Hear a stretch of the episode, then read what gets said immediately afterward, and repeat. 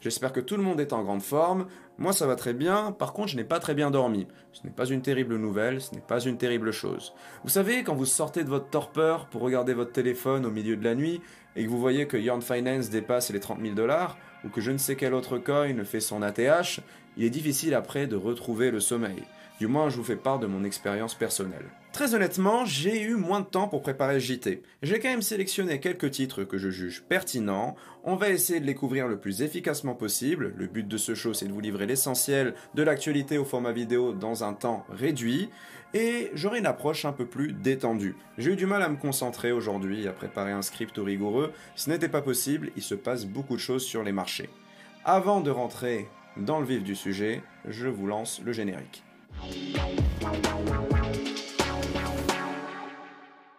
On commence cette dernière édition du mois d'août avec une petite revue du marché. C'est le nouveau rituel, on prend quelques projets qui vont être présentés dans le JT ou alors les cryptos qui ont fait sensation dans la semaine et on commente leur évolution de prix. Je commence comme d'habitude avec Bitcoin et Ethereum. Timide progression pour Bitcoin, mais une progression quand même. Et pour ce qui en est d'Ethereum, il récupère vraiment, il se redirige vers les 450 dollars avec vigueur. Je reprends le projet DOT qui a eu une évolution assez intéressante sur la semaine. Je crois que la market cap a quasiment doublé. Et ce qui est intéressant de noter, c'est que tous les projets qui tournent autour de Polkadot ou qui fonctionnent sur Polkadot, comme Kusama ou encore Mantra DAO, qui est la première DAO sur Polkadot, il me semble, tous ces projets-là, en fait, connaissent une évolution de prix très positive. Vous voyez que le KSM est à 34 dollars. Il me semble qu'il y a une dizaine de jours, il coûtait moins de la moitié. Mais enfin, pour ce qui en est de Polkadot, il y a clairement une hype autour de cet écosystème. Reste à voir comment ça va évoluer sur les jours qui arrivent. Yarn Finance nous surprend tous. Je vous disais, pardon, sur le précédent JT, que euh, je m'attendais à ce que Yarn Finance dépasse le seuil des 20 000 dollars avant Bitcoin. Parce que, parce que je trouvais le projet relativement intéressant. Je n'ai pas trop donné d'arguments, il me semble, sur la précédente émission. Et puis surtout parce que c'est inédit. C'est le premier projet à avoir une supply aussi réduite et avec une notoriété aussi, aussi importante. Il y a eu quelques nouvelles positives pour le projet sur la semaine passée. Je vais essayer d'en couvrir quelques-unes. Et puis Yarn Finance, c'est plus qu'un jeton de gouvernance. Il permet d'utiliser certains produits, de toucher des dividendes. Je ferai un article dédié sur le sujet dans les prochains jours, je pense bien. Ce qui est assez amusant, c'est de voir la progression parallèle des clones de Yarn Finance. On a eu droit à Yarn Finance 2, qui s'appelle DeFi Money, vous l'avez dans la liste, à 4500 dollars, qui est désormais dans le top 100 des cryptos par capitalisation. Mais on a aussi eu YF Link, YF BIS ou je ne sais quoi, beaucoup de projets qui reprennent ce concept de supply limité. Vous pouvez apporter des fonds sur ces protocoles pour minter des jetons. On reprend plus ou moins la même recette, mais avec moins de garanties. Parfois des contrats qui ne sont pas audités, des créateurs du projet qui sont parfois cachés, mais enfin bref, beaucoup de risques. Je ne sais pas si l'avenir de ces projets clones est aussi intéressant que celui de Yarn Finance, si leur prix va se maintenir avec autant de fermeté, mais clairement, on a affaire à un marché des plus intéressants, des plus dynamiques, des plus extrêmes. On accorde irrationnellement de la valeur à certains projets, juste parce qu'ils reprennent une recette qui marche ou autre.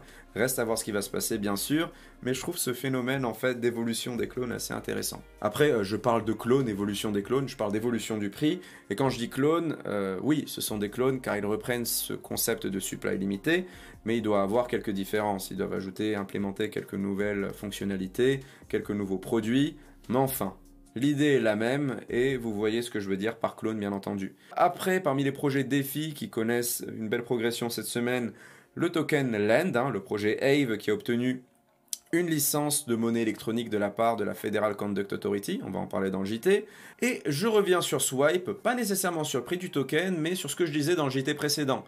Je me demandais s'ils avaient vraiment une équipe euh, de support pour gérer les requêtes, les tickets, euh, car j'avais du mal à les joindre, je ne comprenais pas ce qui se passait dans mon app. Mais enfin, là j'ai réussi à rentrer en contact avec eux avec le bouton support hein, depuis la dernière mise à jour. Ça marche très bien et ils ont traité tous mes tickets avec une rapidité exceptionnelle. Donc je pense que tout est en place, hein. la commande de ma carte est lancée. Dès que je reçois le produit, je vous en livrerai le test complet sur la chaîne peut-être même une comparaison entre crypto.com et SXP, tout est envisageable. Pour finir, je mets en avant Solana et Serum. Alors Solana, c'est une plateforme pour applications décentralisées extrêmement performante, hein, qui utilise du sharding, etc. Et Serum, c'est l'exchange décentralisé construit par FTX, et justement, il est construit par FTX sur la plateforme Solana. La différence de ce DEX par rapport à ceux construits sur Ethereum, c'est qu'il fonctionne sur Solana, donc il peut gérer énormément de transactions et d'interactions à faible coût, et donc offrir une expérience d'échange décentralisée, à faible coût bien entendu, et sans latence. Et c'est là où ça devient très intéressant, il a des fonctionnalités cross-chain, et je pense qu'on risque d'avoir pas mal de mouvements sur le prix de ces deux tokens dans les semaines à venir avec l'arrivée du DEX de Serum. Je pense qu'il est déjà en ligne, on va avoir les premiers feedbacks qui vont arriver et je suis convaincu que ce produit ne va pas décevoir son audience. FTX fait du super boulot et si ce produit est à l'image de leur exchange, peut-être que le token Serum continuera son ascension. Il faut le noter par contre, la market cap diluée du projet Serum est à près de 30 milliards de dollars. Quand je parle de market cap dilué, c'est-à-dire que vous prenez le prix unitaire d'un jeton et vous le multipliez par le nombre maximal de jetons attendus. Il y aura, il me semble, 10 milliards de jetons pour Serum à la fin de l'émission. Mais il me semble qu'il y a un mécanisme de burn, donc on va jamais l'atteindre, mais vous voyez le concept. Voilà, je voulais mettre en lumière ces deux projets-là, je pense qu'ils vont connaître une évolution assez liée. En tout cas, euh, ce que j'ai lu, d'après ce que j'ai lu sur Twitter, le projet marche assez bien, hein, le, DEX marche assez bien. Je vais me faire un avis dessus et je vous le partagerai à travers un autre JT. Voilà pour la revue des prix, on va pouvoir passer à l'actualité. Allez, c'est parti. Premier titre, Ave a obtenu une licence d'établissement de monnaie numérique de la part de la Federal Conduct Authority du Royaume-Uni. C'est un peu l'équivalent de l'autorité des marchés financiers française. C'est une énorme nouvelle pour le projet car ça va offrir de nouvelles options aux utilisateurs du protocole. Cette licence en fait va permettre aux utilisateurs de faire des va-et-vient entre monnaie fiduciaire et crypto-monnaie directement sur la plateforme du projet. C'est assez impressionnant pour un projet de défi d'implémenter et de façon totalement légale des devises fiduciaires et d'avoir en gros tout ce panel d'interaction avec le protocole en impliquant des devises fiduciaires. Je ne sais pas comment ça va être implémenté exactement, je ne me suis pas encore suffisamment renseigné là-dessus, mais c'est un excellent euh, une excellente nouvelle pardon, pour le projet qui va sûrement catalyser son prix et qui montre à quel point la finance décentralisée prend une ampleur réelle et est considérée de plus en plus sérieusement par des acteurs importants, des, institutions gouvernementales. C'est le cas ici avec la Financial Conduct Authority du Royaume-Uni. La route semble pavée d'or pour le projet AVE, dont la V2 devrait arriver très prochainement. Je suivrai les futures évolutions du projet avec attention et je vous en ferai part dans les prochains JT, bien entendu. On passe à la news suivante. FTX lance un index basé sur la finance décentralisée. FTX est une plateforme de produits dérivés qui vous permet de parier sur certains actifs avec des effets de levier, de spéculer, pardon. Là, c'est assez intéressant ce qu'ils font. Ils lancent un contrat perpétuel sur Uniswap. Sur Uniswap, vous avez différents pools de liquidités pour différentes devises, certaines avec des capitalisations fortes et faibles. Et grâce à ce contrat, en achetant uniquement ce contrat-là, vous allez pouvoir vous exposer à toutes les devises accessibles sur Uniswap par défaut. Ça comprend quelques shitcoins bien entendu, ou du moins quelques devises à faible capitalisation, et ça pourrait nous faire penser au fameux shitcoin index de la plateforme. Voilà, vous pouvez désormais vous exposer à la finance décentralisée dans son ensemble, ce qui comprend les devises avec le plus de volume, avec le prix le plus fort, mais aussi celles qui ont le moins de notoriété. Vous pouvez le faire et surtout vous pouvez le faire avec un effet de levier à utiliser avec modération, mais je salue vraiment le travail de FTX ici qui continue de livrer des contrats, des produits innovants. Donc euh, voilà, j'ai trouvé cette news intéressante à partager. Et pour ceux qui veulent s'exposer de façon plus générale à la défi, ça pourrait être intéressant. Mais prudence tout de même, hein, je vous le dis, je vous le répète une dernière fois, les leviers, ça casse des dents. Ah, et j'allais l'oublier, jusqu'à la fin de l'année, FTX a fait une sacrée annonce. Vous pouvez désormais ouvrir des positions, c'est-à-dire être en maker, euh, gratuitement. Vous avez uniquement des frais lorsque vous prenez des profits, lorsque vous fermez une position. Il me semble que c'est la seule plateforme à proposer ça, ce qui positionne du coup FTX comme plateforme beaucoup moins chère que Binance pour trader les futures par exemple. Voilà, c'est une information qui pourrait en intéresser certains. Si vous souhaitez vous inscrire sur FTX, je vous laisse un lien dans la description. Allez, on marque une petite pause avec une news qui ne porte pas sur la finance décentralisée. On a la société d'investissement Fidelity Investments qui gère plus de 8000 milliards de dollars euh, d'actifs qui vient de lancer un fonds exclusivement en Bitcoin. En gros, un produit financier qui s'adresse à des investisseurs fortunés. C'est une bonne nouvelle, certes, ça montre bien qu'il y a un intérêt de s'exposer au Bitcoin de la part des hedge funds, des family offices, etc. Et clairement, La direction semble bien définie pour Fidelity, vu qu'il me semble que l'année dernière, ils avaient, euh, ils avaient lancé un service de conciergerie pour garder les crypto-monnaies des autres, moyennant une petite rémunération.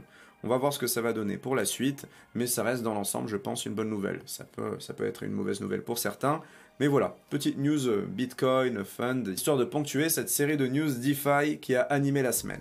Allez, on replonge dans cet univers DeFi avec une petite donnée. Est-ce que vous savez qu'Uniswap est le plus gros consommateur de gaz sur Ethereum? Ça y est, ça a été observé sur les 30 derniers jours. L'application Uniswap consomme plus qu'USDT en gaz hein, que le Tether.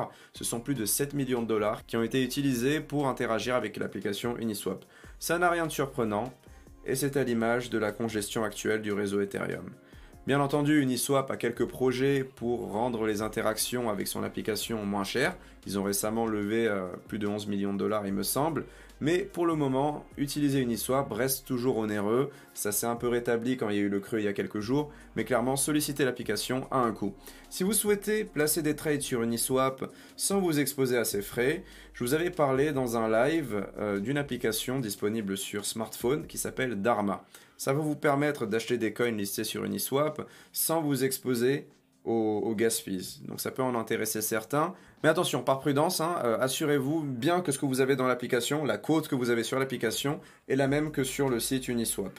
En tout cas, si vous n'êtes pas familier avec l'exchange décentralisé en question, je vous laisse en fiche et en description un petit tutoriel, un petit article présentant le processus d'achat sur la plateforme Uniswap. Putain, il commence à faire sombre ici, je peux vous garantir que le JT que je vais vous livrer ce soir va être d'une fraîcheur exceptionnelle. Mais enfin, on va, reprendre euh, le fil de l'actualité et on va parler, pour finir, de Yearn Finance. Yearn Finance, selon un rapport de Messari assez récent, rapporterait à l'année 21 millions de dollars à ses hodlers. Pour rappel, le jeton est un jeton de gouvernance et si vous le stakez, vous pouvez gagner un pourcentage des frais qui sont accumulés à partir des différents produits de Yearn Finance. Et je vais le préciser, le rapport de Messari, il date d'il y a quelques jours. La nuit dernière, le prix du token a explosé, la value locked sur le protocole a augmenté, donc je pense qu'on doit se rapprocher des 30 millions de dollars annualisés en dividendes. Ce qui est assez énorme, c'est vraiment pas une plaisanterie. Vous imaginez quoi, le truc génère près de 100 000 dollars par jour de dividendes. C'est assez impressionnant pour un protocole défi, et je suis assez curieux de voir comment ça va évoluer sur les prochains jours. Bref, Yarn Finance semble lancer To The Moon et on est à l'heure actuelle à plus de 30 000 dollars. Je pense qu'il y a encore de la marge pour aller plus loin, mais c'est très subjectif, ce n'est pas un conseil en investissement. Yarn Finance, j'y crois, parce que c'est quand même le premier truc crypto, trustless et sans KYC qui permet en gros à ses actionnaires, en gros aux détenteurs du jeton de gouvernance, de toucher des dividendes sur les performances de l'entreprise. Tout est architecturé via smart contract, c'est très performant, il y a beaucoup de partenariats qui sont intéressants en perspective, mais bon, je ne peux pas me porter garant de l'évolution du prix à l'avenir. Je vais finir sur une petite note qui, qui est un peu, euh, qui n'a rien à voir avec l'actualité, et vous partager euh, un des critères que j'utilise parfois pour m'approcher d'un investissement. Euh, sur certains projets qui ne sont pas encore listés ou certains qui existent déjà, je regarde quel fonds d'investissement a prêté attention au projet. Si je vois qu'il y a Andresen Horowitz, Polychain Capital, Multicoin Capital dessus, je me dis déjà que c'est un projet qui, est un minimum sérieux, sans même aller dans le white paper ou toutes les autres considérations techniques. Et puis aussi, quand un projet est émergent ou est en phase de, enfin, est en début de croissance, je regarde sur Twitter qui s'y intéresse. Si je vois des mecs, enfin pas de The Block, mais des mecs de Free Arrows Capital comme Suzu ou autres s'intéresser au projet ou poster des commentaires pertinents, si je vois le CEO de BitMEX troller le truc, etc., en prenant en gros différents, euh, avis de, tweet, de, de, de personnes sur Twitter que j'aime bien, j'arrive plus ou moins à me créer un indice dans ma tête qui va euh, qui va me permettre de prendre une décision d'investissement. Je ne dis pas que c'est la meilleure méthode de faire, mais je voulais le partager avec vous et avoir vos retours sur votre manière d'approcher les investissements. Moi, c'est ce que je fais pour euh, parfois choisir des ICO, choisir des projets émergents, et euh, c'est pas trop dégueulasse. Donc voilà, je vous partage ce petit tips là. Moi, je me base, je me suis créé une sorte de, petite, euh, de, petits, de petits critères basés sur Twitter et sur les mouvements des fonds d'investissement pour guider mes décisions.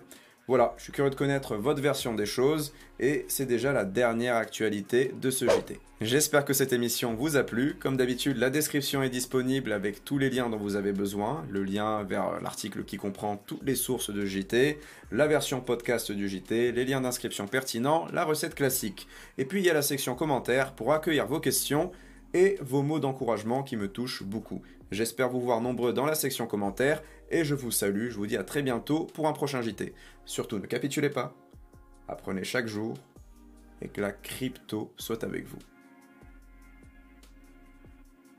Normalement.